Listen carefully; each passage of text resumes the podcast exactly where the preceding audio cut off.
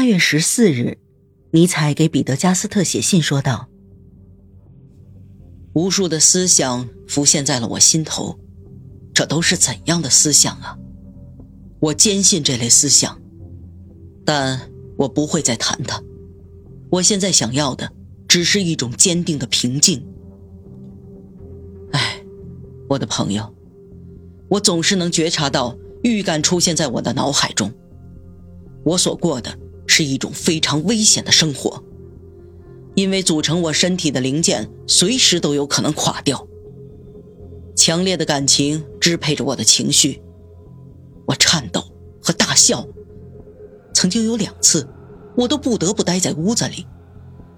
待在屋子里的原因十分可笑，因为我的眼睛发炎了。为什么？因为我总是在散步的时候哭泣。这不是因为我感伤，而是因为我欢喜。我在为我自己的思想歌唱，口里说着各种蠢话。我必须要把这伟大的思想奉献给人类。尼采接下来便开始考虑新的任务。到现在为止，他所做的一切都只是为着实质性的工作所进行的笨拙的实验，而现在。时机成熟了，他可以开始建立作品框架了。但是，他要为自己哪一方面的研究搭建框架呢？这一点让他感到犹豫。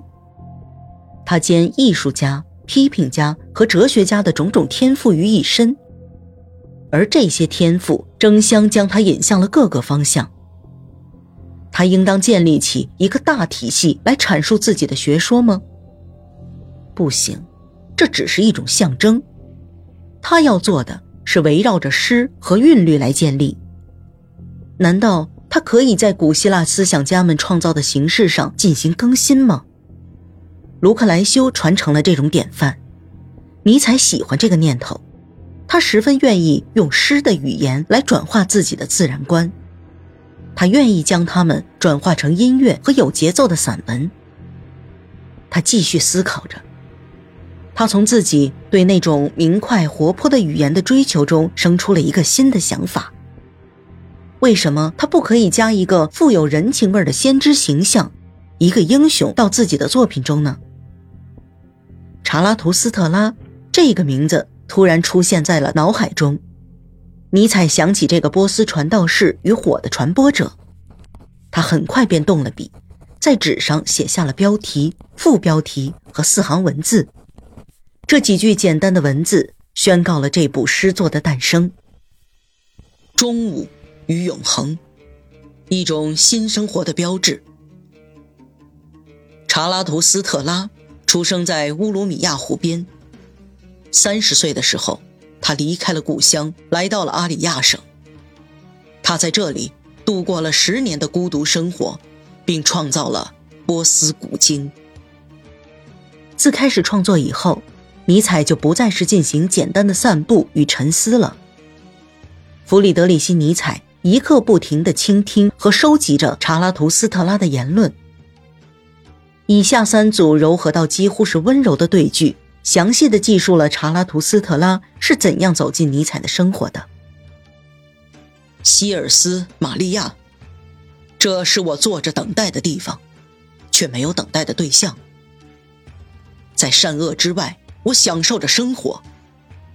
此刻的光和影，只有白天、黑夜、湖泊、正午和没有终结的时间。那会儿，我突然有了两个朋友。查拉图斯特拉已经来到了我的身边。九月，恩加丁开始变冷，天气突然变得阴冷多雪，尼采不得不离开了那里。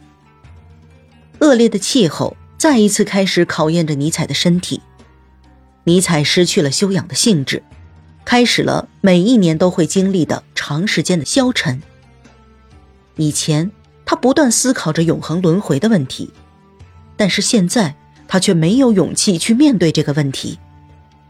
他对这种可怕的思想感到恐惧。他写信对彼得加斯特说道：“我好像又重新回到了那年在巴塞尔的日子。”我看到死神就在我的身边。他的抱怨十分简短，但仅仅这一句话，就让我们清楚的看到了尼采所看到的是怎样的死亡深渊。九月和十月的几个星期里，尼采三次试图自杀。到底是什么诱惑尼采走向了死亡呢？尼采从来都不是个怯懦的人，所以他自杀的原因不可能是因为他想要逃避痛苦。那么，他的自杀是不是为了阻止理智的毁灭呢？也许这第二种假设才是真的。